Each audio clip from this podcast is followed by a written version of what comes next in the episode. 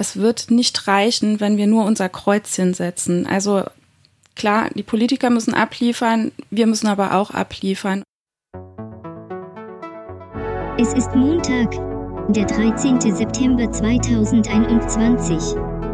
In der vergangenen Woche machten einige Analysen der Bundestagswahlprogramme die Runde, nach denen keine Partei das 1,5 Grad Ziel wird erreichen können. Ich bin Lotte, die sprechende Pudeldame. Bei mir sind Tine und Dagtür. Ihr hört Königin von Deutschland. Die linksgrün-liberal versiffte Wochenschau.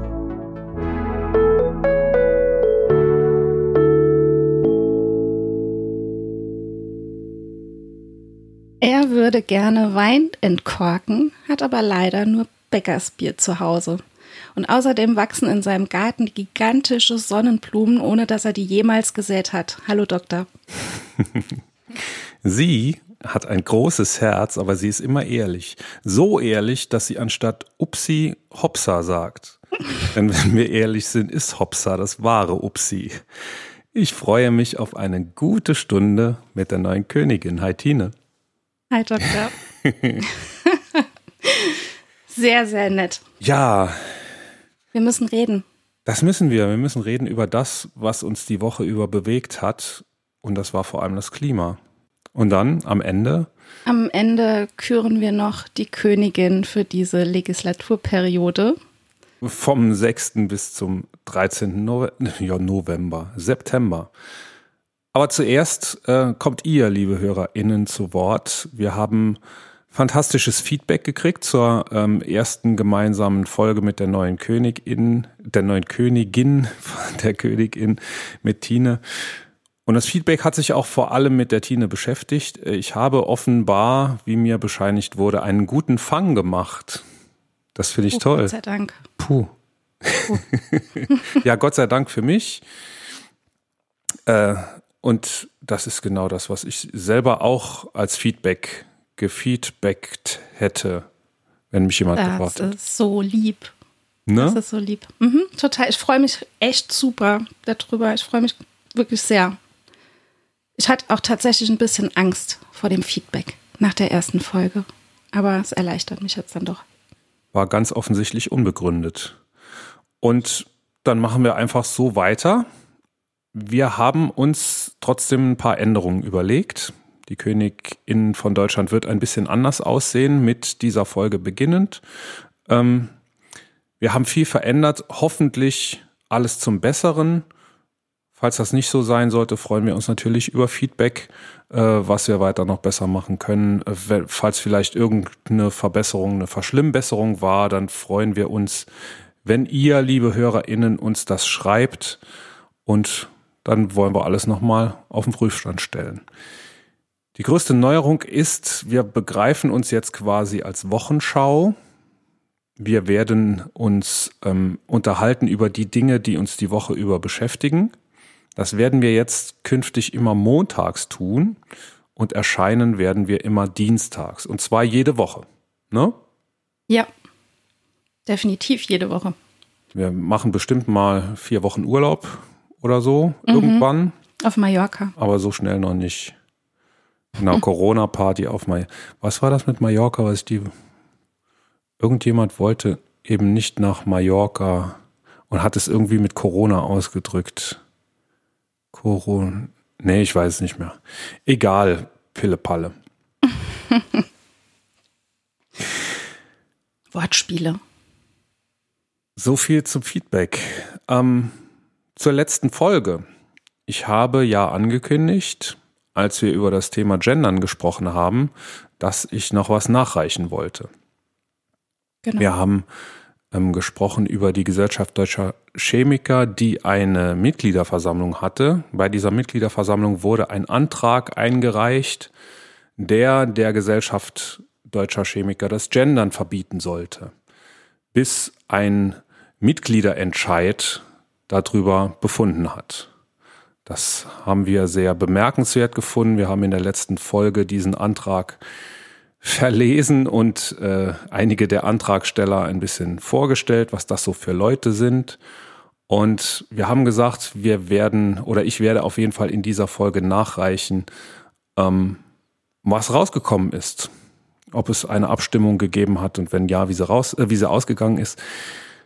Vorab, es hat keine ähm, oder über den Antrag wurde nicht abgestimmt, denn der Antrag wurde am Tag vor der Mitgliederversammlung zurückgezogen. Trotzdem hat sich die Mitgliederversammlung mit dem Thema beschäftigt und ich habe jemand gefragt, der dabei war, nämlich den Torben. Torben ist Doktorand, schreibt seine Doktorarbeit an der Uni in Siegen über Makro makromolekulare Chemie. Er war da und ich habe mit ihm gesprochen. Hi Torben. Hi Michael. Ähm, der Antrag, von dem wir geredet haben, der wurde ja am Tag der Mitgliederveranstaltung zurückgezogen. Ähm, wurde dann überhaupt noch über Gendern gesprochen bei der Mitgliederversammlung der GDCH? Ja, und ich würde sagen mit einer gewissen Häme. Äh, unser Präsident, der Herr Schreiner, hat äh, dazu auf jeden Fall etwas gesagt und hat auch gesagt, dass er es ganz äh, eigentlich ganz gut fand, dass das mal in irgendeiner Art und Weise zur Diskussion kam, aber er hat auch deutlich gemacht, dass er froh war, dass das zurückgezogen wurde. Und ähm, ich nehme mal an, irgendjemand hat den Jungs, die das äh, ins Rollen gebracht haben, gut zugeredet an dem Tag, ob sie das nicht doch vielleicht noch ändern wollen mit dem Antrag. Ja, also das, was ich mitgekriegt habe, war ja die, waren ja die Mehrheitsverhältnisse relativ klar, ne? Gegen, ja. gegen den Mist. Wir dürfen das hier sagen, wir sind ein Meinungspodcast. Ah, perfekt. ähm, waren denn waren denn die Antragsteller, es gab neun Antragsteller, wir haben die in der letzten, äh, in der letzten Folge kurz vorgestellt. War denn von denen einer da und hat das Wort ergriffen? Ähm, soweit ich weiß, ja, ein Herr Klehnmeier. Ähm, oder falls er nicht dazu gehörte, hat er auf jeden Fall das Gedankengut geteilt. Mhm. Ähm, es, es, wurde noch etwas dazu gesagt, ob man nicht vielleicht doch nochmal darüber nachdenken wolle, den Antrag doch zu nehmen so in dem Sinne. Ähm, aber das hat nicht besonders viel gebracht. Irgendjemand hat auch äh, darum gebeten, dass man doch eine Abstimmung machen sollte, wie viele Leute tatsächlich gendern im Alltag. Und ähm, ich befürchte, das ist auch nicht so ganz so ausgegangen, wie sich die Leute das vorgestellt haben. Weil das äh, war schon eher auf der Ja-Seite. Wurde abgestimmt, tatsächlich. Ja, ich habe nicht verstanden, warum, weil der Herr Schreiner wollte das eigentlich gar nicht so gern. Aber irgendjemand hat das dann doch äh, kurzerhand zur Abstimmung gestellt und ähm, ja, es waren, glaube ich, 66 Prozent Ja oder sowas. Die Frage war natürlich auch nicht so ganz fair gestellt, muss ich sagen, weil im Alltag gendern und gendern, wenn man es tatsächlich braucht, sind meiner Meinung nach auch nochmal zwei unterschiedliche Sachen. Ja, natürlich. Und vor allem ähm, den anderen einfach gendern lassen. Man, man genau. kann das selbst ja für sich entscheiden, ob man das will oder nicht, aber man kann ja andere auch selber entscheiden lassen. Und genau das wurde ja durch diesen Antrag eben nicht zugelassen. Ne? Es hat ja genau. gelesen, sogar bis zu einer Mitgliederbefragung oder bis zu einem Mitgliederentscheid sollte ja der GDCH und allen ihren Organen ähm, untersagt werden zu gendern. Das fand ich ja das Bemerkenswerte und das bemerkenswert Radikale in, in dem Antrag. Ne? Äh, richtig, das, das erinnert an gewisse Zeiten, die jetzt äh, ja 90 Jahre fast äh, vorüber sind. Ja. Also nicht vorüber, aber die da angefangen haben.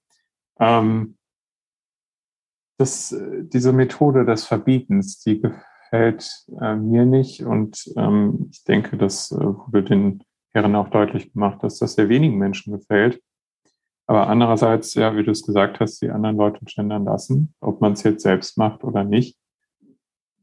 Genauso, das hatte auch jemand dann in dem Chat noch eingeworfen, ähm, wenn man nicht gendern will, dann soll man es halt lassen.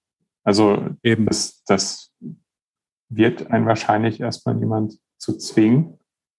Und dann macht man halt, wie man lustig ist. Wenn man es nicht auf die Kette kriegt oder wenn man es einfach nicht will, dann lässt man es eben. Ich halte das ja so, für mich ist Gendern Höflichkeit. Ja. Ne, ein Stück weit, ne? Und äh, wahrscheinlich ist es ein bisschen mehr als Höflichkeit, aber wenn es jemand anders tut, dann begreife ich das als höflich, wenn er es tut und als un oder nicht ganz so höflich, wenn er es nicht tut. Er oder sie. Ja. ähm, hat man denn äh, so ein bisschen Einblicke gekriegt, was die wirklichen Beweggründe der Antragsteller waren? Was, was wollen die? Ich meine, das ist ja schon auffällig, dass das Quertreiber sind. Ne? Ähm, da ist ein Klimaskeptiker drunter. Die Gesellschaft deutscher, deutscher Chemiker ist alles andere als klimaskeptisch. Ja. Ähm, also die hat die Zeichen der Zeit, glaube ich, erkannt und versucht, das hat man jetzt gerade wieder mitgekriegt äh, beim Wissenschaftsforum ähm, der größten deutschen Chemikerkonferenz, die ausgerichtet wurde von der Gesellschaft deutscher Chemiker, dass man da äh, gerade das Thema Klimawandel mit sehr, sehr vielen Vorträgen auch bedacht hat ne? und dass man ja. da auch eben ähm, mit einer Stimme spricht. Und ja. es gibt nur diese ganz, ganz wenigen Ausnahmen, die dagegen schießen. Und ausgerechnet diese Ausnahmen sind jetzt eben auch gegen das Gendern. Also wurde da so ein bisschen ein wirklicher Beweggrund deutlich oder haben die sich da bedeckt gehalten? Die haben sich sehr bedeckt gehalten. Also wenn der Klimaskeptiker der Typ ist, von dem ich denke, der es ist, wäre der sowieso ein Fall fürs Ehrengericht, meiner Meinung nach. ähm, aber die haben leider nichts dazu gesagt, was sie tatsächlich erreichen wollten. Also offensichtlich, sie wollten nicht gendern mhm. äh, und wollten das auch anderen Leuten verbieten. Aber ähm, mehr ist nicht dabei rausgekommen. Also die GDCA hat das dann natürlich zum Anstoß genommen, um selbst Sachen wirklich zu regeln. Also dass sie einen Leitfaden aufstellen wollen und dass es mit der Kommission Chancengleichheit äh, abgearbeitet werden soll und dass man ähm, sich daran orientieren möchte, was irgendeine irgendeine Arbeitsgruppe für deutsche Sprache oder sowas äh, herausgibt, also was offizielleres, dass man sich daran hält und dass man nicht unbedingt vorausschießt. Ähm, aber was, was die Leute selbst wirklich wollten, tja. Hm. Und ja, meine letzte Frage hast du damit schon fast beantwortet, wie die GDCH jetzt weiter damit umgeht. Ähm, ich, also du, du sagtest, sie wollten das erstmal klären, wie das ist mit Gendern langfristig. Und ähm, hören die jetzt wirklich damit auf, bis das geklärt ist, oder macht jetzt, bleibt es beim Status quo, dass es jeder so macht, wie er es gerne möchte? Äh, es bleibt beim Status quo. Wenn ich das richtig verstanden habe, werden die Nachrichten weiterhin gendern. Und äh, Nachrichten der Chemie, die, die ähm, Mitgliederzeitung der Gesellschaft genau. Deutscher Chemiker, muss, muss man erklären. Genau. Wir haben hier nicht, nicht nur Chemiker Verstehe, unter den ja. Zuhörern. Ja, Entschuldigung. Ähm, ja, genau, da wird weiterhin gegendert. Gastbeiträge werden aber nicht zensiert. Also mhm. wenn jemand da nicht gendern möchte, dann wird das auch nicht zensiert.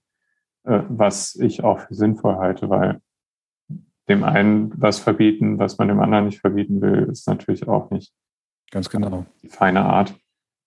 Ähm, aber für die Zukunft ist das schon eher so angedacht, dass man einen Leitfaden dafür entwickelt, dass gegendert wird. Wie man das macht, das steht noch nicht fest, aber der Wille ist da, weil die GDCA möchte ja auch eine Inklusion für alle.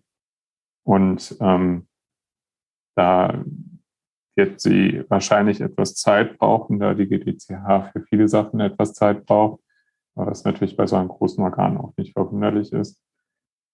Ähm, aber der Wille ist auf jeden Fall da.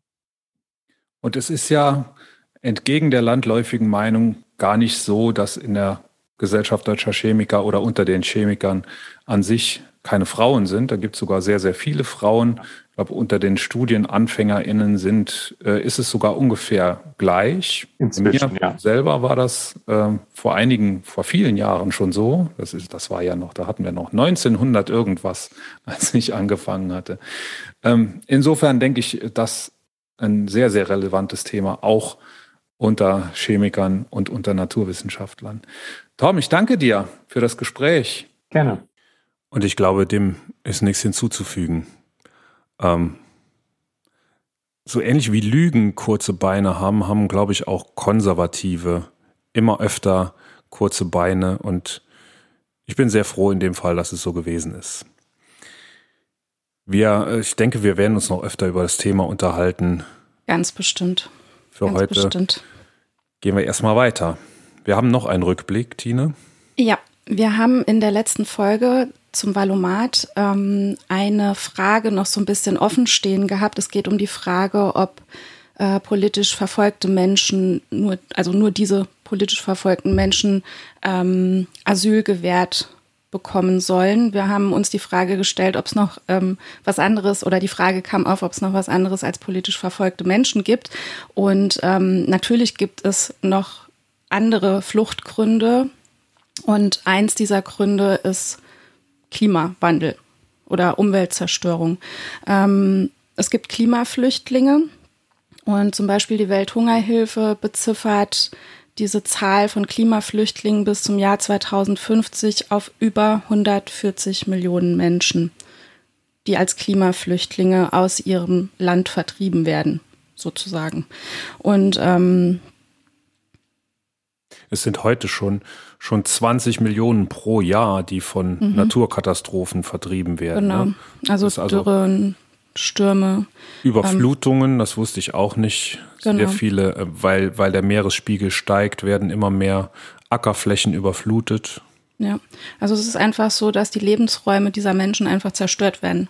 Und ähm, das sehen wir auch jetzt ja ganz schön, haben wir jetzt bei uns gesehen mit der Flutkatastrophe. Und ähm, es gibt aus, also es gibt einen UN-Migrationspakt, der ist von 2018 und dieser Pakt oder benennt da schon Zusammenhänge zwischen ähm, Klima und Flucht.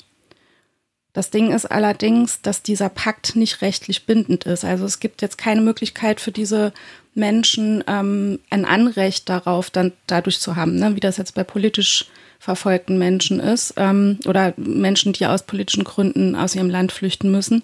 Ähm, es gibt für Menschen, die aus Klimagründen flüchten, kein Recht auf Asyl. Und ähm, es, also es gibt Stimmen, die sagen, man könnte Klimapässe zum Beispiel ausstellen für solche Menschen. Mhm. Ja. Und das Erschreckende ist, finde ich, ich habe mir angeguckt nochmal im Wahlomat, wie die Positionen der einzelnen Parteien zu diesem Thema sind. Und mhm. von den im Bundestag vertretenen Parteien sind nur zwei Stück, die überhaupt irgendwas zu dem Thema sagen mhm. oder die das überhaupt nur zulassen wollen, dass Klimaflüchtlinge als Flüchtlinge anerkannt werden und auch einen Anspruch auf Asyl in Deutschland haben. Das mhm. sind die Linken und die Grünen. Alle anderen sind ganz offensichtlich dagegen. Ein paar kleine sind auch noch dabei, äh, die Piraten zum Beispiel, Volt, Tierschutzpartei mhm. und so weiter. Für alle anderen ist der Klimawandel kein Fluchtgrund und wenn Fluchtgrund, dann jedenfalls kein Grund, ähm, ein Asyl oder kein Grund auf äh, ein Anrecht auf Asyl in Deutschland. Und das finden wir erschreckend. Was ich auch noch ganz, ganz schlimm finde, sind so Aussagen ähm, von manchen Politikern, die sagen, die Fluchtursachen, die müssen vor Ort bekämpft werden. Oder es gibt ja auch diese Stimmen in der Bevölkerung.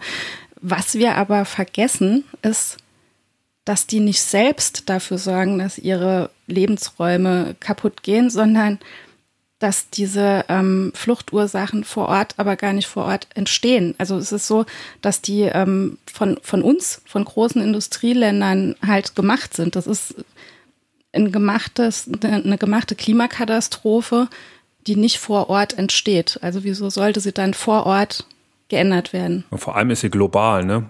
Eben. Die Emissionen, die in Europa und in Amerika und in Asien entstehen, verursachen den Klimawandel in den äh, südlichen Ländern, Afrika, Südamerika und so weiter. Und die können sich eben nicht, äh, die können es eben nicht bekämpfen. Nee. Wenn sich da die Ökosysteme ändern und ähm, der Ackerbau keinen Ertrag mehr abwirft, dann machen die da nichts dagegen. Mhm. Und was sollen diese Menschen dann sonst machen, außer flüchten? Ja. Ja, und dann natürlich zu sagen, Edge, Badge, wir haben das jetzt hier alles kaputt gemacht, aber ihr habt kein Recht zu uns zu kommen, das finde ich halt ein bisschen assi. So ist es. Wenn ich das so sagen darf. Assi. Ist, mit Assi können wir eine gute Überleitung bauen. zu, unserem, zu unserem Thema für diese Woche. Äh, das nämlich genau das Klima ist, ne? Ja. Wir äh, machen das jetzt immer so, das können wir auch noch erklären, dass wir immer ein Thema zum Hauptthema der Folge ähm, ernennen. Das ist in dieser Woche das Klima und wie, äh, was die unterschiedlichen Parteien in ihren Wahlprogrammen uns versprechen. Da gab es ja ein Video, ein Quarks-Video, mhm. das für äh, ein für etwas Aufregung gesorgt hat, Tina. Das hat ein bisschen für Wirbel gesorgt, genau. Das hat nämlich ähm, gezeigt, wie wahrscheinlich die Parteien äh, die Klimaziele erreichen. Und oder nicht. Oder auch nicht, genau. Und es gab da, also es wurde eingestuft dann am Ende in ein Ranking. Und dieses Ranking wurde vom letzten Platz bis zum ersten Platz nach oben aufgebaut. Mhm. Wer war letzter? Der letzte war natürlich die AfD, weil die sich so gar nicht da, dazu geäußert hat, beziehungsweise ja auch so quasi den Klimawandel leugnet. Den, den menschengemachten Klimawandel. Ja, die sagen, genau. das kann schon sein, dass das ein bisschen genau, wärmer genau, wird, aber, aber das ist ja ganz natürlich. Ne? Genau ist nicht menschengemacht und damit widersprechen sie halt jeglichen Aussagen der Wissenschaft. Ja. Ja, auf dem vorletzten Platz war dann die CDU-CSU. Mhm. Und dann ging es weiter. Soweit so erwartbar, möglicherweise, ja. Genau. Dann ging es weiter, dann kam die SPD. Mhm. SPD und CDU sind sehr nah zusammen. Die bekennen sich beide ja äh, zur Gesetzeslage das Erneuerbare Energiengesetz vor kurzem ja renoviert worden. Mhm. Ähm, was da drin steht, steht praktisch auch in den Wahlprogrammen der Parteien. Dann kamen die Grünen, Platz drei, die Grünen. Das war für mich eigentlich äh, eine große Überraschung erstmal. Mhm. Dann kamen die Linken. Die Linken haben offensichtlich noch konkreter und wirksamere ähm, Klimaschutzversprechen, müssen wir ja sagen, in ihrem Wahlprogramm. Ja. Umgesetzt ist davon ja noch nichts. Ja.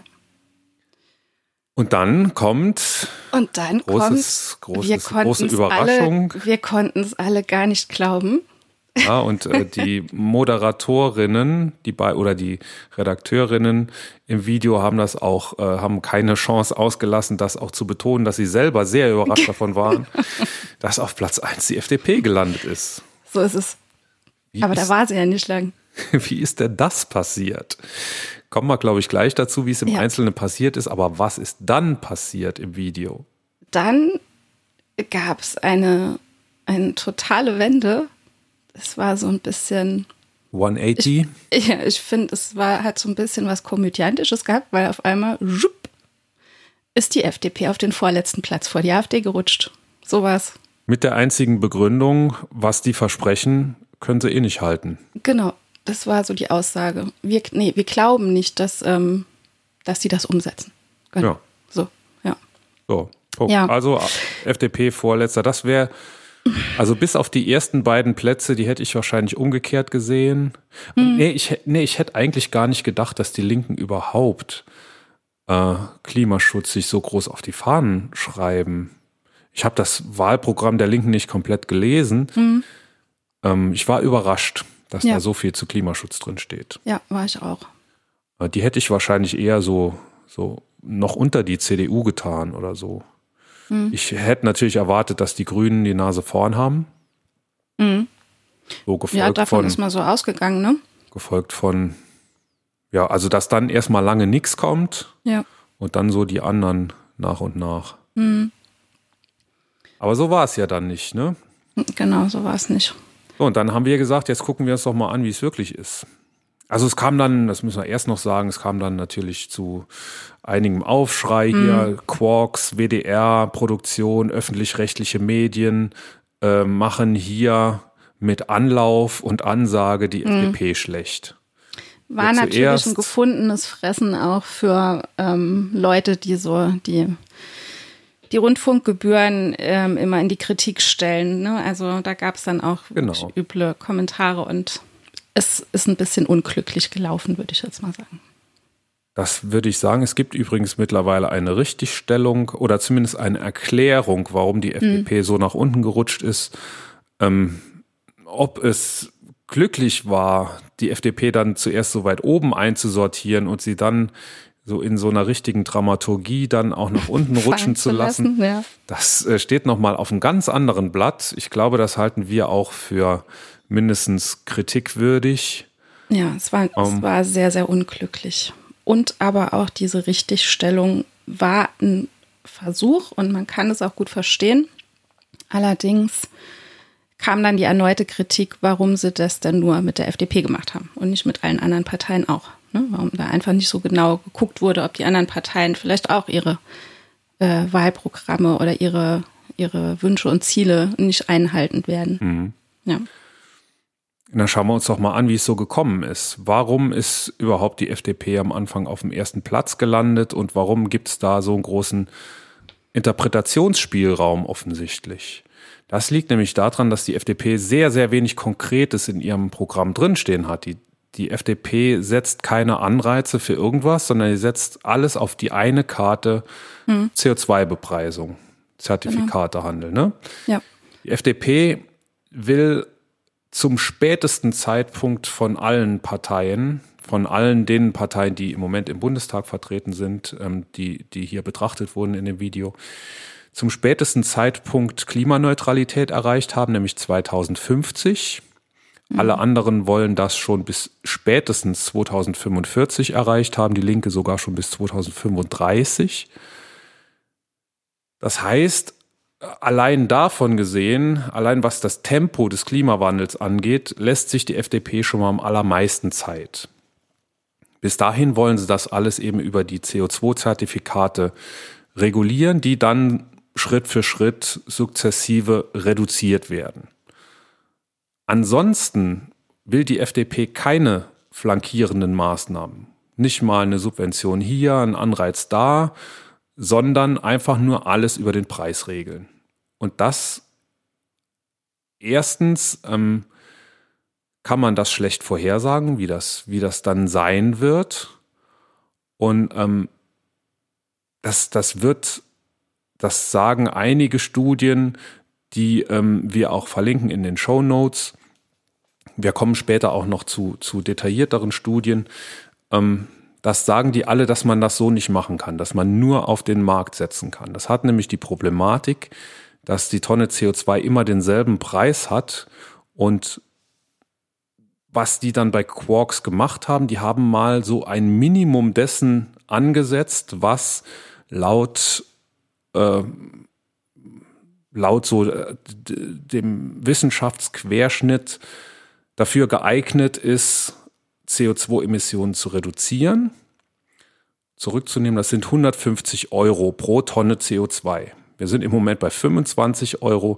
Die Quarks-Redaktion hat gesagt, damit das bei der FDP so funktioniert, damit die, der CO2-Zertifikatehandel, damit der Markt wirklich eine regulierende Wirkung ausübt, müssen wir da mindestens 150 Euro ansetzen. Andere Studien sprechen von 240, aber die Quarks-Redaktion hat das da quasi äh, in dubio pro reo möglichst positiv für die, für die FDP ausgelegt.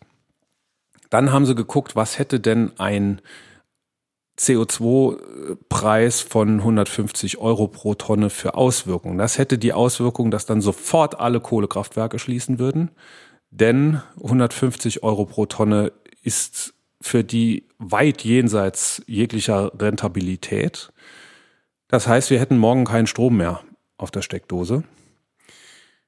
Auf der anderen Seite der Preis von 150 Euro pro Tonne CO2 würde zum Beispiel das Benzin nur geringfügig, relativ gesehen nur geringfügig verteuern. Wir wären dann so bei zwei Euro pro, pro Liter Benzin. Das würde auf die, das würde natürlich zu großen Aufschreien führen, ne? aber das würde an der Mobilität an sich als einzige Maßnahme, ne? also wir sprechen ja. jetzt von einer FDP-Regierung, die natürlich eine Kaufprämie für E-Autos sofort abschaffen würde und so weiter. Ein alleiniger Anstieg von 50 Cent beim Benzinpreis würde nicht dazu führen, dass sich bei der Mobilität wirklich was ändern würde. Das heißt, wir hätten morgen keinen Strom mehr auf der Steckdose, alle Kohlekraftwerke wären abgeschaltet, aber an der Mobilität zum Beispiel würde sich gar nichts ändern. Das ist das ganz große Problem bei der FDP und deshalb ist es auch so schwierig abzuschätzen, was da jetzt wirklich passieren würde. Hm. Ähm, Die Quarks-Redaktion hat trotzdem mit 150 Euro gerechnet, mhm. hat damit gerechnet, dass wir morgen keine Kohle mehr verstromen mhm. und ist deshalb dazu gekommen, dass das, was in dem FDP-Wahlprogramm versprochen wird, nämlich dass alles über den Preis geregelt wird, dass das zum besten Ergebnis führen wird, weil wir morgen keine Kohle mehr verbrennen. Das ist, ist problematisch. Ist problematisch, ist eine plausible Erklärung. Sie haben es halt einfach sehr unglücklich produziert, diesen Beitrag. Vor allem, mein also das, das daraus. wird nicht so, man hätte da, man hätte das nicht so rechnen dürfen. Hm. Christian Lindner sind ja die 25 Euro, die wir im Moment Eben. zahlen müssen, schon zu teuer. Eben. Christian Lindner ähm, attackiert die Grünen dafür, dass sie hm. einen Preis von 60 Euro pro Tonne genau. wollen. Ja. Und deshalb kann man nicht hier mit 150 Euro rechnen, ähm, die dann noch nicht funktionieren würden, weil wir eben dann keinen Strom mehr auf der Steckdose hätten. Hm. Vielleicht, oder vielleicht würden wir es auch noch schaffen, genug Atomstrom aus Frankreich zu importieren oder aus Polen oder woher immer. Ähm, jedenfalls ist das so einfach nicht umsetzbar. Man hätte gleich sagen können, das, was im FDP-Programm steht, ist fernab von jeder Vernunft hm. und von jeder Umsetzbarkeit. Ja. Dass irgendwann langfristig wird das so möglich sein, dass der Markt das regelt, aber bis dahin der, die Transformation, der Transformationsprozess, den muss die Politik begleiten und lenken. Und das im Lenken war die FDP ja noch nie so gut. Das sind ja dann alles direkt Verbote. Mhm. Verbote oder böse Subventionen. Ja. Das will die FDP nicht und deshalb ähm, funktioniert der Plan der FDP nicht. Und deshalb hätte die FDP, was auch für die FDP wahrscheinlich keine sehr gute Nachricht ist, äh, ans Ende dieser Liste gehört, direkt über der AfD. Die AfD läuft eigentlich außer Konkurrenz, denn die AfD erkennt eben den menschengemachten Klimawandel nicht an, was völliger Humbug ist, wo äh, alle wissenschaftlichen äh, Untersuchungen dagegen sprechen. Deshalb braucht man die eigentlich nicht näher zu betrachten. Die FDP gehört darunter eingeordnet. Und das, genau diese Reihenfolge, dass die FDP eben Schlusslicht ist, dieser Liste der Parteien, die was für den Klimaschutz machen wollen, das sagen auch andere Studien, Tina. Ja, das sagt zum Beispiel die Studie des Konzeptwerk Neue Ökonomie.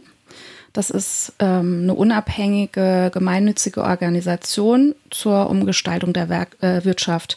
Und die haben auch eine Analyse angestellt ähm, auf Basis der Wahlprogramme. Und zusammenfassend sind die zu dem Ergebnis gekommen, dass Klimagerechtigkeit, egal mit welchem Wahlprogramm, nicht wählbar ist, aber die Klimazerstörung oder das Ausmaß der Klimazerstörung schon wählbar ist. Ja, zentraler, zentrale Aussage dieser Studie ist, keine Partei tut genug für Richtig, den Klimawandel. Ja. ja. Ich glaube, das ist in, kommt in den Quarks-Video auch schon vor, ne? Mhm. Ja, also die sagen einfach, dass zumindest die Linken und die Grünen ähm, schon sehr ambitioniert sind, aber dass einfach auch dort an sehr vielen Aussagen für notwendige Maßnahmen fehlt. Mhm. Ja. Für mich bemerkenswert, die Reihenfolge ist genau dieselbe, ne, mhm, die die gefunden genau. haben. Ne? Die ja. Linke ist auf Platz 1, Grüne Platz 2, dann SPD, CDU, FDP. Ja. CDU, CSU, muss man sagen. Richtig. Ja. Ähm, so dass wir am Anfang davon ausgegangen sind, dass äh, Quarks genau. auf Grundlage dieser Zahlen seine Zahlen äh, ähm, dargestellt hat, aber Quark, die Quarks-Redaktion hat selber gerechnet. Ne? Die geben auf der Richtig. Seite auch, ja. auch eigene Quellen an. Ja. Die haben diese Analyse nicht in den Quellen. Zumindest nicht. Aber ich, es war mein Verdacht, als ich das Video sah. Die ist auch, die ist auch so neu, die kann da, glaube ich, noch gar nicht ja. drin sein. Die ist, glaube ich, etwa gleichzeitig mit dem, mit dem Quarks-Video rausgekommen. Ja, stimmt. Es war ungefähr zeitgleich, ja.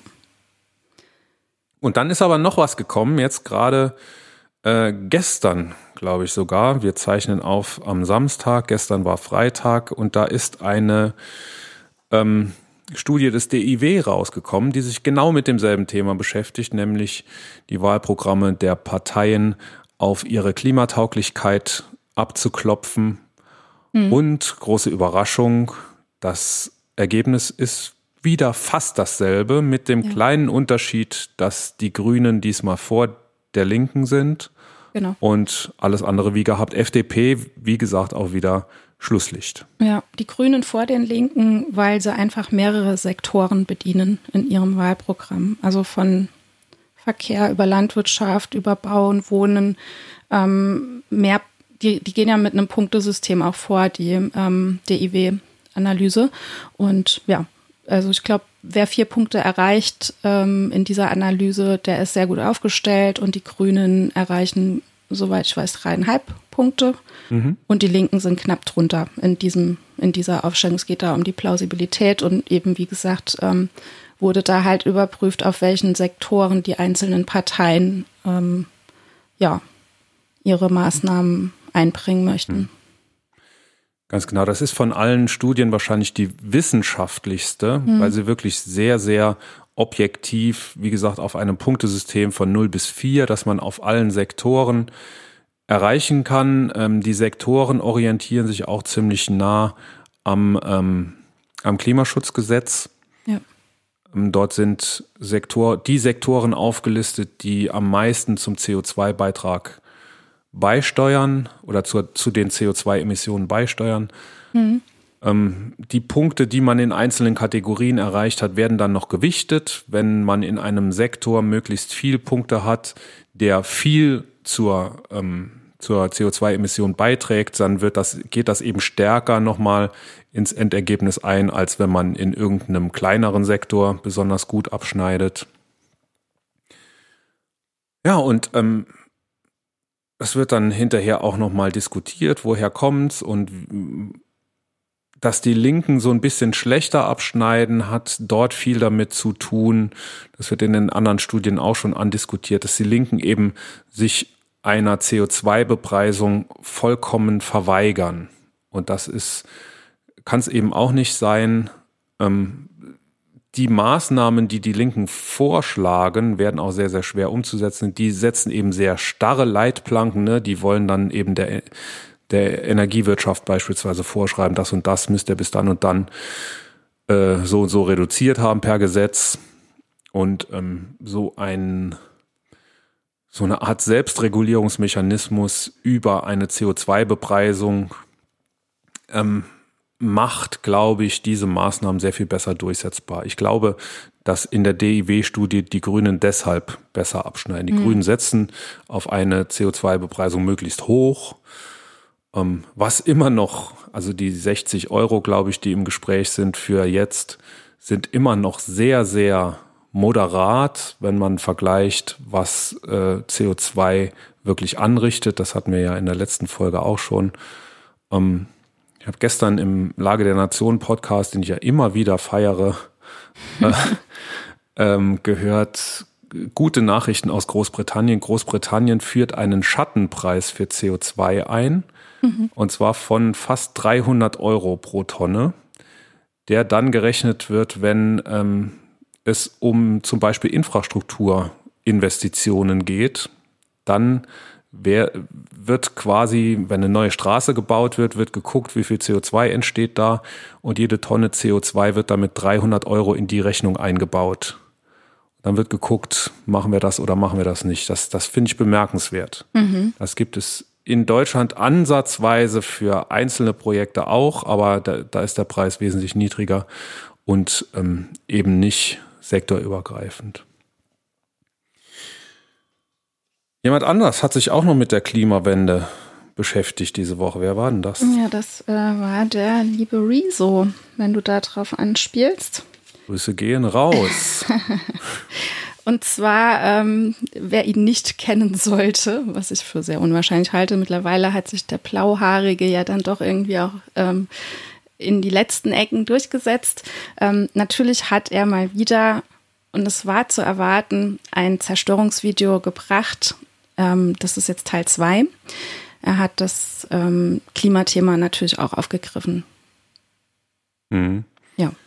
Und ja, er hat es natürlich nicht so objektiv eines dem anderen gegenübergestellt. Er hat, wie er es eigentlich in seinen Zerstörungsvideos immer macht, äh, einzelne genau. Skandale aufgedeckt und einzelne Zusammenhänge gezeigt und, glaube ich, sehr eindrucksvoll gezeigt, dass das, was die Parteien im Moment tun und versprechen, dass das bei weitem nicht ausreichen wird. Und was ich besonders bemerkenswert finde an dem Video ist, dass es von allen Wissenschaftlern, die ich, nicht allen Wissenschaftlern, die ich kenne, aber alles, was ich aus der Wissenschaft zu dem Rezo-Video gelesen habe, war, der Typ hat absolut recht. Mhm. Es ist fünf vor zwölf, das steht auch in dem neuen Weltklimaratbericht. Ja. Es ist fünf vor zwölf, wir müssen jetzt handeln. Wir müssen nicht in der nächsten, wir müssen nicht nächstes Jahr und schon gar nicht in der nächsten Wahlperiode handeln, sondern wir müssen jetzt handeln. Wir müssen jetzt die Weichen stellen für das, was nach September, also nach diesem Monat passiert. Mhm. Und dann muss es losgehen. Und ja. Es gibt einen Filmkritiker, ich meine, der heißt Wolfgang M. Schmidt der hat mal diese, also das erste äh, Rezo-Video ähm, mal so ein bisschen unter die Lupe genommen und ich finde, der hat recht gehabt mit der Aussage. Der hat damals in einem Interview gesagt, diese Videos, die sind wie so ein großes Orchester aufgebaut, das mit einem Paukenschlag endet. Und ich finde auch das Video, also es ist immer so dieses gleiche Aufbauschema und ähm, Rezo ist ja auch Musiker und ich finde wirklich diese Videos tatsächlich auch genauso gut gemacht. Es baut auf, es baut auf und auch die Musik, die er auswählt im Hintergrund, die passt auch immer dazu. Ähm, und dieser Paukenschlag bei diesem Video am Ende, den fand ich so genial, weil er einfach auch mal die, die ältere Genera äh, Generation angesprochen hat ähm, und hat den Appell wirklich an die ältere, in Anführungszeichen, Generation ähm, gesendet mit einem Appell, für die Jugend da zu sein und ähm, das auch das Thema auch wirklich ganz, ganz ernst zu nehmen. Genau, Na, also er hat jetzt Kinder nicht gesagt, denkt an genau, Enkel. er hat jetzt nicht gesagt, ähm, jetzt ganz platt ausgedrückt, ihr Alten wählt nicht die CDU oder so. Das hat er auch nie gesagt. Das hat er auch in seinem Zerstörungsvideo über die CDU nie gesagt. Ähm, und ich fand diesen Appell so als dieses Mal nicht so der Riesenpaukenschlag, aber so ein schönes Auskleiden aus dem, aus diesem Video. Fand ich, ich fand, finde es gut gemacht einfach, ne? Und auch die Kritik, die jetzt von den Gegnern kommt, ähm, geht nicht über der kleine blauhaarige Schlumpf hinaus. Also da gibt es auch tatsächlich keine Argumente ähm, der, derjenigen, die den Rezo immer kritisieren. Es, es kommt einfach nichts, ne? Außer Und, äh, blauhaariger äh, Schlumpf. Genau, er blendet auch einmal ein, er blendet so eine Dankes, so ein paar, paar Namen ein, denen er äh, so in einem Halbsatz Dank sagen will und da stehen so Leute drin wie Stefan Rahmsdorf und also das, das Who is Who der deutschen ja. Klimaforschung hat offenbar dem Rezo zugearbeitet. Mhm. Also ich weiß nicht, ob da wirklich Kontakte äh, äh, bestehen, dass man hin und wieder telefoniert, aber vielleicht hat er einfach auch von da sich Studien geborgt oder, oder anfragen lassen, ob er Zitate verwenden darf oder so. Ja. Mm, aber gerade eben, was der Stefan Rahmsdorf anschließend gesagt hat äh, über das Rezo-Video, ist eben genau so ist es. Genau mhm. das, was er sagt, ist das Problem im Moment. Das ist eben, dass wir verdammt nochmal keine Zeit mehr zu verlieren haben, dass es jetzt losgehen muss mit Klimaschutz. Ja. Und nicht, also was wir in den Wahlprogrammen vor allem sehen, ist ja Wirtschaftsschutz. Mhm. Wirtschaftsschutz und Wohlstandsschutz. Ne? Ja. Söder hat ja diese Woche im Interview wieder gesagt, wir können das mit dem Klimaschutz nicht so schnell machen, denn dann gefährden wir unseren Wohlstand. Ganz gruselig. Ich habe das gepostet gruselig. und, und habe ein Bild aus, aus, äh, aus Ahrweiler mhm. unten dran gelegt. Also, ne, ja. da können die da müssen, da müssen denen doch die Tränen in die Augen steigen, wenn die sowas es ist hören. Ganz ne? gruselig. Ne? Also Leute, ist, die, ja. die ihre, ihr Hab und Gut komplett verloren haben mhm. durch eben eine Klimakatastrophe, die, und das zeigt die Wissenschaft auch ganz eindeutig, die menschengemacht ist. Ja. Ja. Jedenfalls, da haben wir uns auch die Woche schon unterhalten. Man kann natürlich nie sagen von einer Katastrophe, mhm. ein einzelnes Wetterereignis, dass das menschengemacht ist. Das kann man statistisch natürlich nicht nachweisen, aber die Häufigkeit genau. der, der Extrem oder der Katastrophen, die wir die in den letzten ne? Jahren und die Intensität, genau, ja. die wir in den letzten Jahren beobachten, gehen weit über das hinaus, was man statistisch erwarten würde. Ja. Das ist eine Häufung, eine, eine extreme Häufung mhm. solcher ähm, Wetterereignisse und Naturkatastrophen. Und das ist, da gibt es mittlerweile keinen Zweifel mehr dran, das ist zurückzuführen auf die menschengemachte, auf den menschengemachten Klimawandel. Ja. Und das sagt eben Rezo auch ganz deutlich in seinem Video. Ich glaube, der Paukenschlag, der wird kommen. Er hat nämlich angekündigt, es wird noch ein drittes Video geben. Das war jetzt ja. Video zwei aus seiner Reihe zur diesjährigen Bundestagswahl. Es wird noch ein drittes Video geben. Über das werden wir in der übernächsten Folge wahrscheinlich ja. reden. Ähm, ich muss gerade rechnen. Das ist auch die Folge, in der wir über die Bundestagswahl reden werden. Stimmt, stimmt, stimmt. Ähm, Mal sehen. Ich würde gern zusammenfassend irgendwie dazu was sagen. Also ob das jetzt ähm, die, die ähm, Analyse von DIW war oder die Analyse von Konzeptwerk, neue Ökonomie oder auch das Rezo-Video. Also eins, finde ich, muss ganz, ganz klar deutlich gemacht werden. Es wird nicht reichen, wenn wir nur unser Kreuzchen setzen. Also klar, die Politiker müssen abliefern, wir müssen aber auch abliefern. Und ich finde einfach, und das ist auch so mein Gefühl in mir drin, dass ich, dass es nicht reichen wird, einfach nur ein Kreuzchen zu machen. Es kommt vor allen Dingen in dieser Konzeptwerk Neue Ökonomieanalyse sehr gut raus, ähm, dass wir einfach ein Umdenken auch in der Gesellschaft brauchen, dass wir wirklich uns zusammenschließen müssen, dass ähm, ja, dass wir als Personen ganz friedlich natürlich Druck gegen oder ja gegen die Politik machen müssen, dass überhaupt was passiert. Und finde, das kam jetzt gerade in dieser Analyse vom Konzeptwerk Neue Ökonomie echt sehr, sehr gut raus, dass es einfach nicht ausreichen wird, ein Kreuzchen zu machen. Wir haben alle Quellen, alle Studien in den Shownotes verlinkt. Schaut euch die gerne mal im Detail an. Was die sagen, ist eine Sprache. Es ist, was die Parteien uns anbieten, ist nicht genug. Trotzdem sind Parteien darunter, die gehen in die richtige Richtung und es sind Parteien drunter, die verweigern sich ähm, dem den Zeichen der Zeit. Und ja. wir sollten, du sagst, es ist nicht genug, ein Kreuzchen zu machen, aber ein Kreuzchen zu machen, definitiv. Ist das, also ja, ist, ja. ist Voraussetzung. Ja, ne? absolute Voraussetzung. Also die, die Kreuzchen richtig zu machen, nämlich an den Stellen, wo man dann, wenn man sich irgendwie in ähnlich wie Fridays for Future in Gruppen zusammenschließt und dann auch Parteien am Start hat, die man, mit denen man reden kann dann auch. Ne? Also es gibt mhm. ja diese Parteien, die man wählen kann, die ähm, weniger Klimazerstörung in ihren Zielen dann drin haben. Ähm, und da sollte man die Kreuzchen wohlweise setzen und sich dann aber auch nicht mit dem Kreuzchen dann zufrieden geben, sondern wirklich auch am Ball bleiben und ähm, ja, sich vielleicht zusammenschließen oder bereits bestehende Organisationen unterstützen. Klimawandel ist das größte Thema unserer Zeit. Ja. Ähm, und wir können jetzt noch dafür sorgen, dass es nicht das größte Problem unserer Zeit wird. So ist es. Und ich finde, es gehört, also ich persönlich finde, es muss ein krasses Umdenken her. Ich nehme mich davon selbst nicht aus.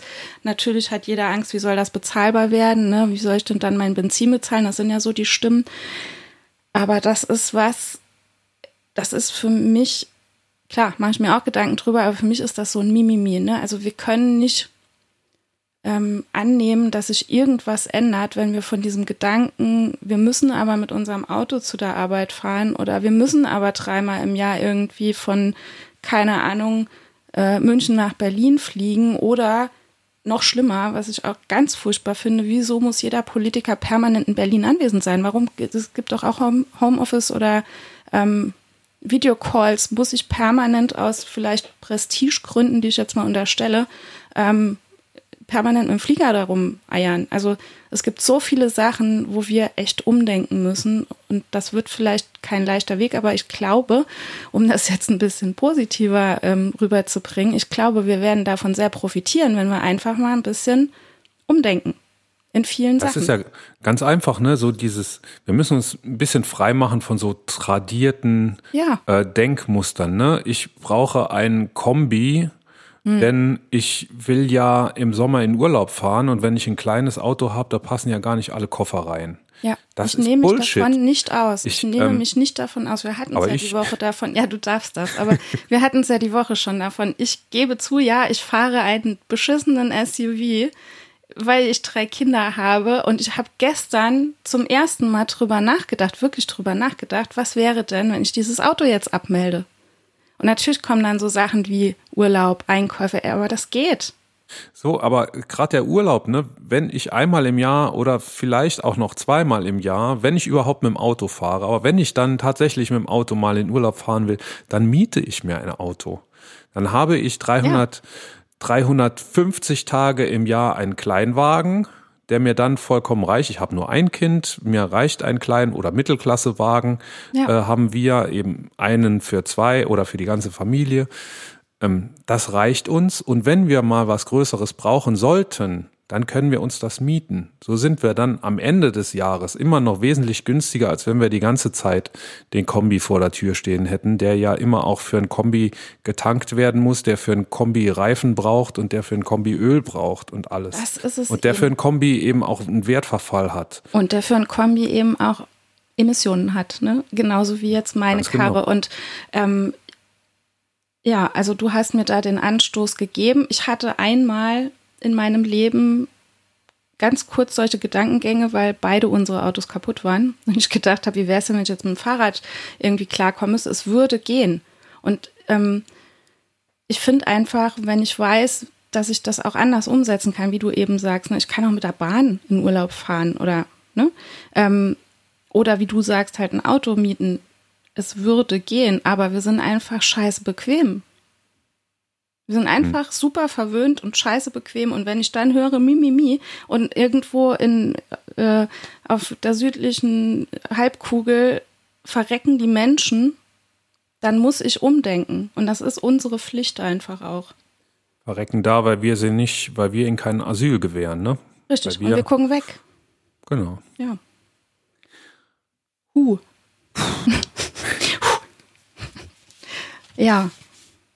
Aufregerthema. Aufregerthema. Reden wir von was, von einem anderen Aufregerthema. Du hast einen Tipp mitgebracht. Ich habe einen Tipp mitgebracht, der sich natürlich auch auf unser ähm, Klimathema bezieht. Und zwar habe ich im vergangenen Jahr ein Buch gelesen und das Buch heißt Handeln statt Hoffen. Aufruf an die letzte Generation und ist von keiner geringeren geschrieben als Carola Rakete. Ich glaube, sie wird Rakete genannt und nicht Rakete. Ähm, unter der Mitarbeit. Ist das so? Ich glaube ja. Aber das können wir vielleicht auch die Lotte mal fragen. Lotte? Man hört in den Medien beides, aber sie selbst bevorzugt Rakete. Hm. Okay, genau. Und ähm, die Anne, äh, Anne Weiß hat da mitgearbeitet. Das ist auch eine Klimaaktivistin. Carola kennt man wahrscheinlich, weil sie über Nacht zur Berühmtheit ähm, oder Berühmtheit erlangt hat, weil sie die Sea-Watch 3, das ist ein Schiff, das zur Rettung von Flüchtlingen eingesetzt wurde, ähm, unerlaubterweise in den Hafen von Lampedusa eingefahren hat. Sie hatte Flüchtlinge an Bord, das war im Juni 2019, ähm, und hatte 53 Menschen gerettet vor der libyschen, äh, libyschen Küste. Und ähm, das Buch handelt aber nicht nur von der Rettung dieser Flüchtlinge, sondern die Geschichte, die sie da erzählt von dieser Rettung, dient dem Leser darüber aufgeklärt zu werden, was eigentlich bei uns so abgeht, was die Umwelt betrifft, was ähm, Flüchtlingspolitik betrifft. Und sie schafft es da wirklich in jedem Kapitel sehr nüchtern und sehr eindrucksvoll trotzdem ähm, drüber aufzuklären. Sie steigt dann in jedem Kapitel so ein bisschen ein, über so tagebuchartig, wie ähm, diese Rettungsaktion vonstatten gegangen ist und leitet dann über zu einem politischen, umweltpolitischen oder flüchtlingspolitischen Thema. Ähm, ja, Und am Ende dieses Buches kommt einfach der Aufruf zu handeln an die letzte Generation, die jetzt halt wirklich auch handeln kann. Ne? Also sie sagt, wir haben hier keine Flüchtlingskrise, sondern eine Krise der globalen Gerechtigkeit und es ist jetzt Zeit zu handeln. Und ähm, die Kernaussage dieses Buches ist, dass wir an einem Wendepunkt der Geschichte sind und die Ökosysteme zerstört werden, das Klimasystem zusammenbricht und wir in so einer Welt nicht die Rechte aller Menschen schützen. Das heißt, sie, sie versucht also so die, die Probleme der Welt unter einen Hut quasi zu bringen, ne? Ja. Also versucht die einzelnen Baustellen ganzheitlich zu sehen. Genau. Wie Klimawandel und, und Flüchtlingsströme und so weiter zusammenhängen. Richtig. Und das schafft sie wirklich in sehr verständlicher Sprache da die Verbindungen dem Leser klar zu machen. Und auch, es ist auch kein dickes Buch, also es liest sich wirklich gut und man hat wirklich in jedem Kapitel so einen Aha-Moment und auch ganz viele Sachen, die einem vielleicht nicht so bewusst sind. Also zum Beispiel jetzt nochmal, um zurückzukommen auf dieses Klimading und CO2-Abbau. Äh, ähm, Sie sagt zum Beispiel auch, dass diese ähm, Carbon Storage ähm, Geschichten, also wo Carbon gespeichert werden soll, ähm, auch nicht bis zum Ende gedacht sind, weil dafür braucht man sehr schnell wachsende Pflanzen. Und diese schnell wachsenden Pflanzen hat man in Monokulturen und diese Monokulturen zerstören dann wiederum ähm, die Biodiversität, die wir haben oder auch anstreben. Ne? Und ähm, ja, das ist. Da, da sind wir. Wie von wann ist das Buch? Von 2019. Gibt es heute schon neue Ideen? Also jedenfalls, mhm. die Politik ist ja da immer sehr kreativ drin, irgendwelche Ideen herzuzaubern. Das ist ja einer der Unterschiede des neuen ähm, Klimagesetzes zum alten in, ja. in, ähm, in Deutschland. Ich habe mir das mal angeguckt in einem Video. Mhm. Ähm, in dem neuen Gesetz stehen eben auch natürliche Klimasenken drin. Das ja. heißt, Wälder werden aufgeforstet und vor allem ähm, Moore werden wieder, äh, werden wieder bewässert. Mhm. Und das sind natürliche Systeme, das stimmt. Wenn ich ähm, jetzt einen natürlichen CO2-Speicher durch Aufforstung eines Waldes ähm, einrichten will, sozusagen, dann muss ich natürlich warten, bis der Wald gewachsen ist. Und was sie halt auch sagt, gerade zu dem Thema. Jahre ja, und genau das ist nämlich auch der Punkt, den sie nennt. Sie sagt, wir müssen viel, viel weiter auch in die Zukunft denken. Wir müssen wissen, welche Bäume oder welche Pflanzen in dieser Zeit dann überhaupt gedeihen können. Mhm. Ne? Auch das, ähm, es ist schon ein sehr komplexes Ding einfach. Ne? Aber wie gesagt, man, das, das meiste ist, glaube ich, in Deutschland im Moment angedacht über die Moore. Mhm. Wenn Moore eben austrocknen oder trocken gelegt werden, um irgendwelche Straßen oder Häuser oder äh, Industrie zu bauen, ja. dann setzen die eben auch jede Menge gespeichertes CO2 frei. Wenn man ja. die wieder bewässert, dann behalten sie zumindest das CO2, was sie selber mal gespeichert haben. Mhm. Und das, darüber soll im Moment sehr viel passieren. Aber zu dem Schluss komme ich in dem Video. Es wird nicht ohne technische Lösungen gehen. Mhm. Das heißt, irgendeine CO2-Abscheidung, Verpressung und dann einbuddeln. Ja. Ohne das wird es nicht gehen. Ja. Zumindest für diesen Transformationsprozess. Irgendwann wird man es vielleicht mal geschafft haben, klimaneutral zu sein, netto. Mhm. Das heißt, äh, es wird immer Prozesse geben, die CO2 produzieren, aber an anderer Stelle kann man es dann vielleicht wieder einsparen. Ja. Oder, oder Prozesse mit negativer CO2-Bilanz ähm, irgendwo haben. Dann geht es vielleicht auch ohne, aber im Transformationsprozess wird es nicht ohne eine technische Möglichkeit geben. Ich habe auch ein komisches Gefühl dabei, wenn ich lese, dass wir CO2 irgendwo verbuddeln sollen mhm. und ja. das bleibt dann da für immer. Da gehen sofort die, äh, die Gorleben-Warnlampen an so bei mir. Es, ja. Ja. Aber ähm, nach dem Stand der Technik und nach meinem Wissen wird es ohne das erstmal nicht gehen. Mhm. Aber da wird sehr, sehr viel passieren in den nächsten Jahren. Ich glaube, Denk da, als das Buch geschrieben wurde, war das auch noch nicht so weit, wie es heute ist. Das stimmt. Unterstelle wohl. ich. Das stimmt wohl. Da hast du recht. Aber wie gesagt, also wer da wirklich so ein bisschen tiefer in die Materie einsteigen will, dem kann ich das Buch wirklich nur wärmstens empfehlen, weil einfach so viele Zusammenhänge klar werden und was sie halt auch tatsächlich rausarbeitet und das liegt auf der Hand ist, dass es einfach zivilgesellschaftliche Bewegungen braucht. Ähm, um wirklich was zu verändern. Also wenn die Dame mit ihrem Schiff nicht nach Lampedusa einfach eingefahren wäre, dann wäre vielleicht auch nicht so schnell auf diese Flüchtlingsproblematik ähm, aufmerksam gemacht worden. Ne? Wäre eine Greta Thunberg nicht vor der Schule sitzen geblieben und hätte gestreikt, wer weiß, was passiert wäre, ob wir dann jetzt auch an diesem Punkt wären, an dem wir heute sind. Ne?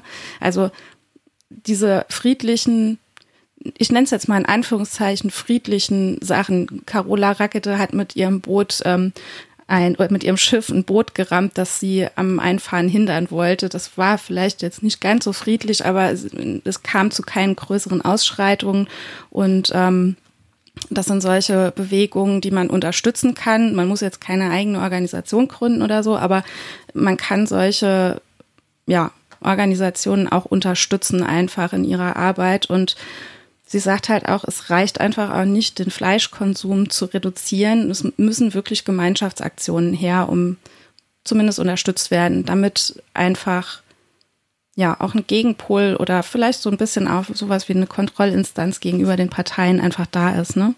Also sie spricht von geplantem friedlichen Widerstand. Ja. Hm. An dieser Stelle ein Teaser schon mal für die nächste Folge. Es gibt noch eine Persönlichkeit, die sich sehr, sehr verdient macht im Moment, vielleicht sogar noch aktueller als, als Carola, ja. nämlich der Erik Marquardt mit seiner ähm, Kabul-Luftbrücke. Das wollten wir eigentlich an der Stelle noch unterbringen. Wir haben uns aber entschlossen, das wird ähm, dem Thema wahrscheinlich nicht ganz gerecht und deshalb haben wir uns entschlossen, das für die nächste Folge uns aufzusparen und ja. dann ein bisschen detaillierter auch darüber zu reden. So nee? ist es. Genau. Also nochmal zu dem Buch. Das Buch heißt Handeln statt Hoffen, Aufruf an die letzte Generation. Und das ist im Moment, das ist im Format aufgeschrieben. Drömer Verlag erstand, äh, ähm, verlegt worden und ist von November 2019, genau. Und der ähm, gesamte Erlös des Buches geht an den Verein Borderline Europe, Menschenrechte ohne Grenzen e.V. Die setzen sich für Geflüchtete ein und auch dafür setzen sie sich ein, dass diese Menschen, die Geflüchteten helfen, nicht kriminalisiert werden. Das war nämlich in diesem Kontext auch ein Riesenthema. Wie zum Beispiel der Erik Marquardt. Auch, genau. Ja, so ist es. Harter Cut. Harter Cut. Wir haben uns etwas überlegt. Thema Medienkritik. Die Welt hat Schlagzeilen gemacht damit, dass sie es nicht immer so ganz so genau nimmt mit den Schlagzeilen. Vor allem was Corona oder, oder auch insbesondere was Corona angeht. Mir sind da äh, in der letzten, nicht nur mir, auch anderen, äh, sind zwei Schlagzeilen aufgefallen, bei denen das besonders der Fall war.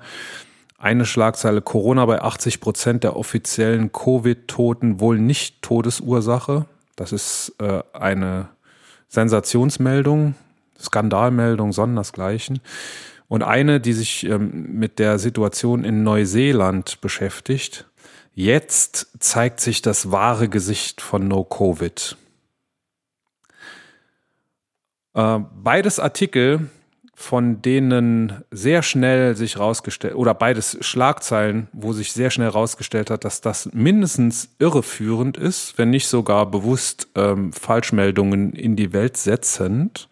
Da haben sich ähm, Journalisten damit auseinandergesetzt, äh, finden wir natürlich auch in den Show Notes. Und wir haben uns überlegt, wir machen da ein kleines Spiel. Nämlich, Dine. Das Spiel heißt, einer ist immer der Nazi. Und die Hauptrolle spielt? Da, da, da, der Bullshit-Ingo. Ganz genau, wir machen ein Rollenspiel. Und zwar, einer ist immer der Nazi, der Nazi ist Bullshit-Ingo, beziehungsweise wir werden das auch mal andersrum mit Sicherheit spielen, dann wird es die Bullshit-Inga sein. Heute bin ich der Bullshit-Ingo. Der Bullshit-Ingo ähm, ist einer, der es auch nicht immer ganz so genau nimmt mit der Wahrheit, der gerne YouTube-Videos konsumiert, der ähm, seinen Freunden sagt, denkt doch mal selber, äh, lasst euch doch nicht von den Mainstream-Medien verarschen. Schlaf scharf. Hinterfragt doch mal.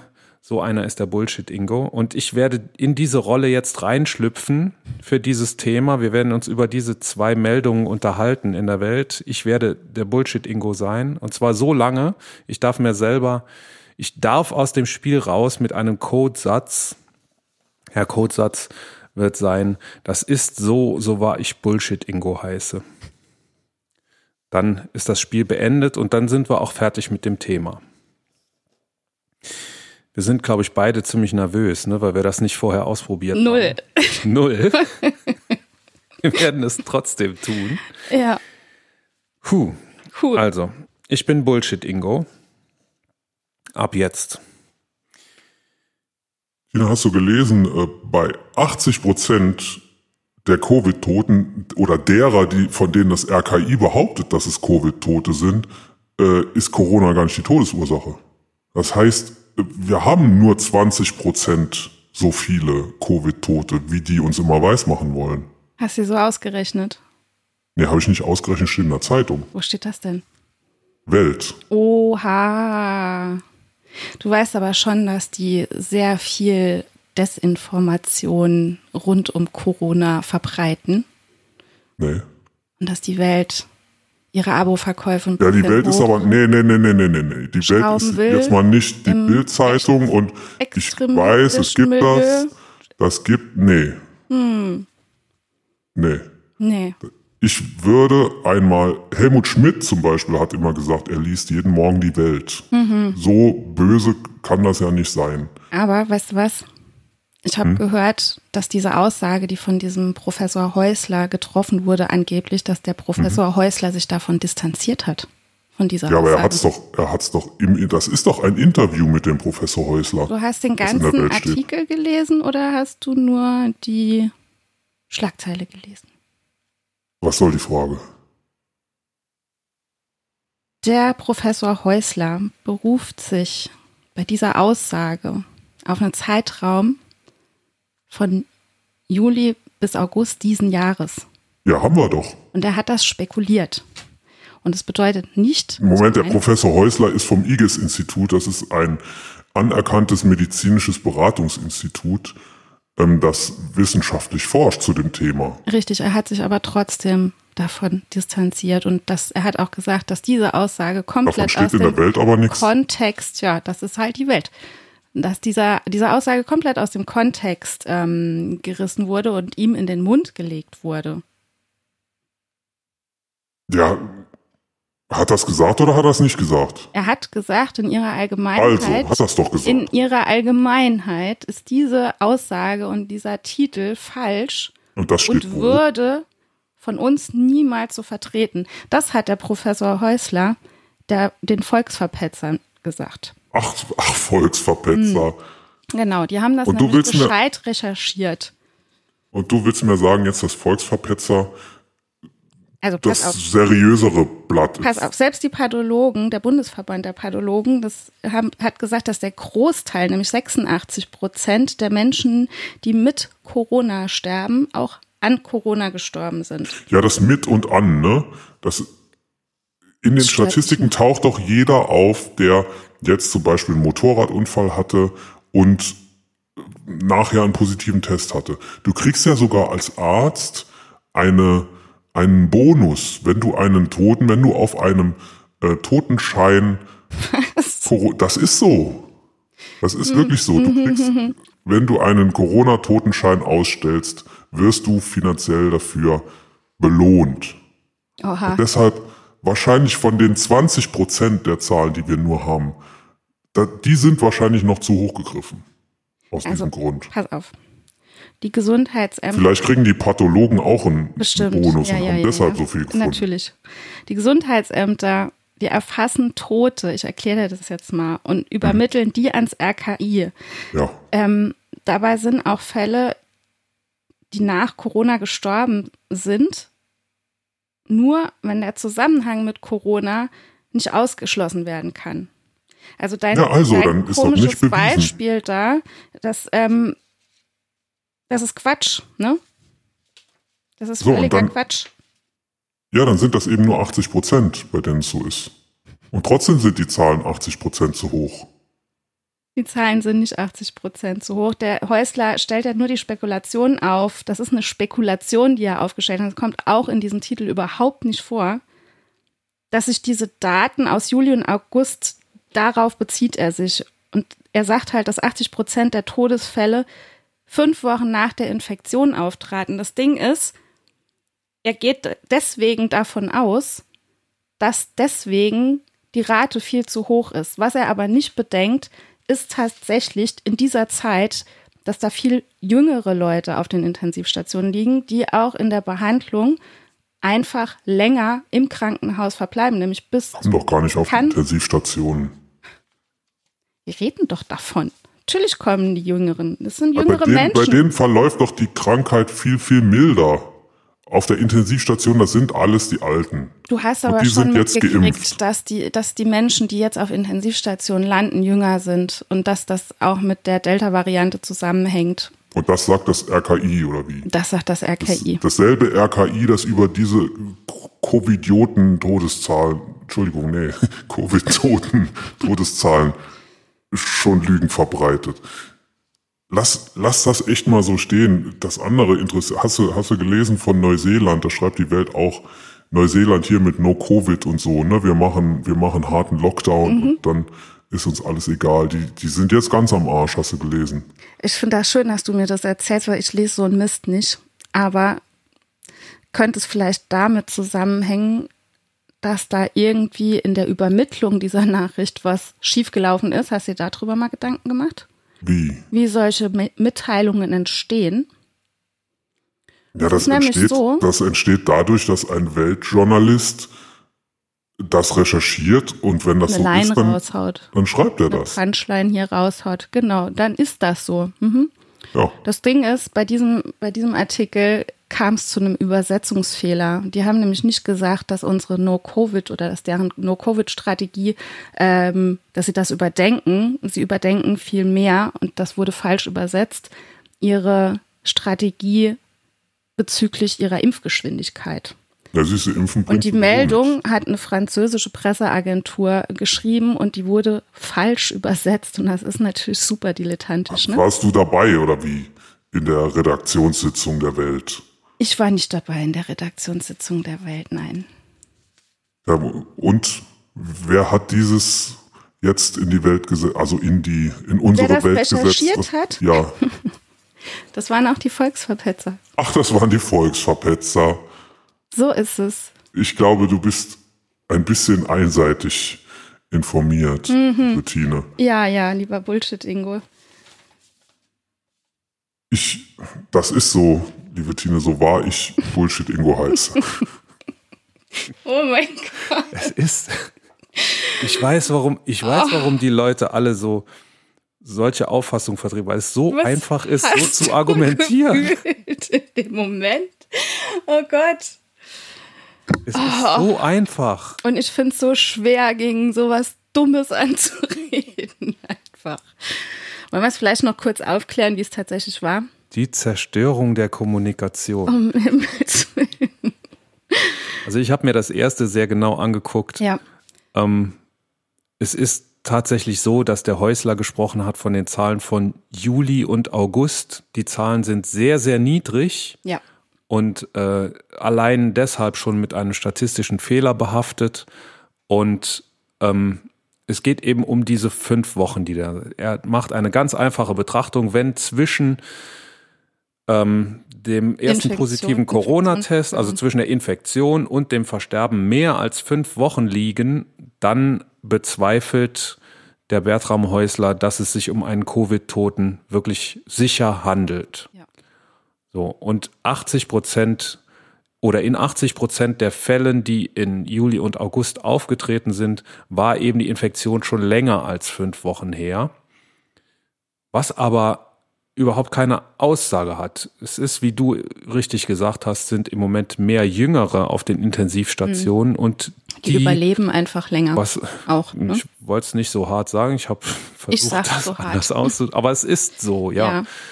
Und ähm, da draußen eine, eine Aussage abzuleiten, ist Humbug. Vor allem, wenn man sich ähm, diesen, genau diesen Wert aus genau dieser Publikation des IGES-Instituts anguckt, äh, aus der Zeit, wo die Corona-Zahlen hoch waren, nämlich aus dem April, da ist es genau andersrum. Da sind die Zahlen nämlich nur 20 Prozent mhm. der Todesfälle, die äh, mehr als fünf Wochen nach Infektion verstorben sind. Und ähm, so ein Messwert bei großen Zahlen, so ein statistischer Messwert bei großen Zahlen ist natürlich sehr viel verlässlicher als einer bei kleinen Zahlen. Zumal, zumal es so ist, dass wenn wir uns nur den August isoliert betrachten, sind wir schon nicht mehr bei 80 Prozent, sondern nur noch bei 60 Prozent. Mhm. Und es ist mit Sicherheit nicht so, dass sich von Juli bis August da irgendeine äh, Datenerhebung dem RKI geändert hat. Davon hätten wir ja. mitbekommen. Das ist der eine Fall und das, der zweite Fall, das hast du richtig gesagt, da gab es einen Übersetzungsfehler so oder vielleicht auch irgendwo mal eingebaut.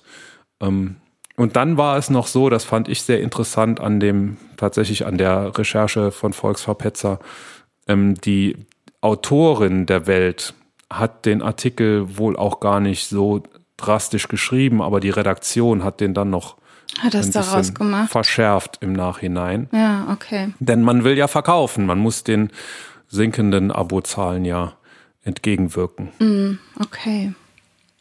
Ich würde mich freuen, wenn wir dieses Spiel oft wiederholen würden. Wir müssen noch ein bisschen üben. Ich muss noch Hat mir großen üben. Spaß gemacht. Ja, das glaube ich dir. Wir sind fast am Ende. Ja. Aber der Höhepunkt kommt noch. Der kommt nämlich jetzt. Wir krönen ab sofort am Ende jeder Folge eine Königin von Deutschland. Das wird die Person, die Person sein, ähm, von der wir beide denken, dass sie in dieser Woche uns am meisten positiv beeindruckt hat. Kann man es so ausdrücken. Ja, das hast du schön gesagt. Und zu dieser Krönung kommen wir jetzt. Ähm, Königin von Deutschland für die Amtszeit vom 6. bis 13. September wird sein, Tusch. Rezo! Yay! Vollkommen überraschend. Total überraschend. War es, war es nicht. Nein.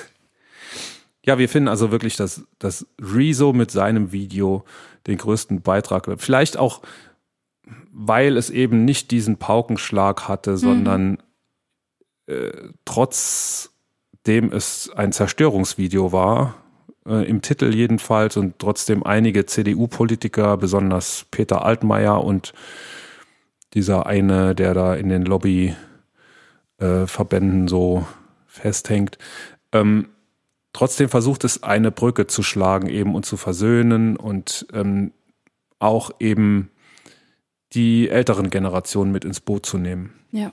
Das finde ich persönlich sehr bemerkenswert. Und eben, dass die Wissenschaft sagt, dass das eben mal notwendig war. Ja. Und auch, weil da mega viel Arbeit dahinter steckt, so ein, so ein Video zu produzieren. Damit sind wir am Ende. Wir gratulieren Rezo herzlich zum Titel Königin von Deutschland für die Amtsperiode von 6. bis 13.09.2021. Wir sind raus. Gut, dass wir drüber geredet haben. Ja, gut, dass ich wir sag ciao. haben. Oder war noch was? Da war noch was. Da war noch was. Da war noch was. Ich habe noch was Lustiges. Was denn? Es gibt Länder, die gehen ganz anders mit Corona-Leugnern um. Zum Beispiel Indonesien. In Indonesien müssen Maskenverweigerer und Corona-Leugner Probe liegen in einem Sarg. nee. Oder auch Gräber ausheben. Für, für Corona-Tote. Für Corona-Tote, richtig. Auch für welche, die gar keine erwiesenermaßen die nicht an, an Corona gestorbene. Nicht an, sondern nur mit. Hm, wahrscheinlich schon, ja.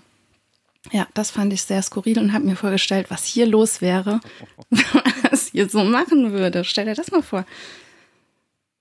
Ja, dann hätten wir, hätten wir jedenfalls genug ausgehobene Gräber. Ja, der Bullshit-Ingo ein schnelles Ende gefunden wahrscheinlich. der hätte, ja, hätte ja auch mal einen Job. Ja. Ja. Lustig. Sehr lustig.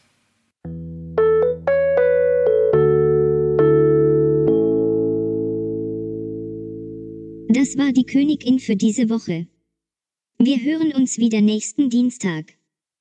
Links zum Kommentieren, zur Kontaktaufnahme und zu unseren Social Media Präsenzen findest du in den Shownotes. Ciao und bis nächste Woche. Wir sagen danke fürs Zuhören. Wenn wir euch gefallen haben, abonniert uns jetzt gleich und empfehlt uns dann sofort weiter. Und wenn wir euch ganz besonders gut gefallen haben, freuen wir uns dann noch über eine gute Bewertung auf eurer Lieblings-Podcast-Plattform, denn das hilft uns sichtbarer zu werden. Vielen lieben Dank und ciao bis nächste Woche.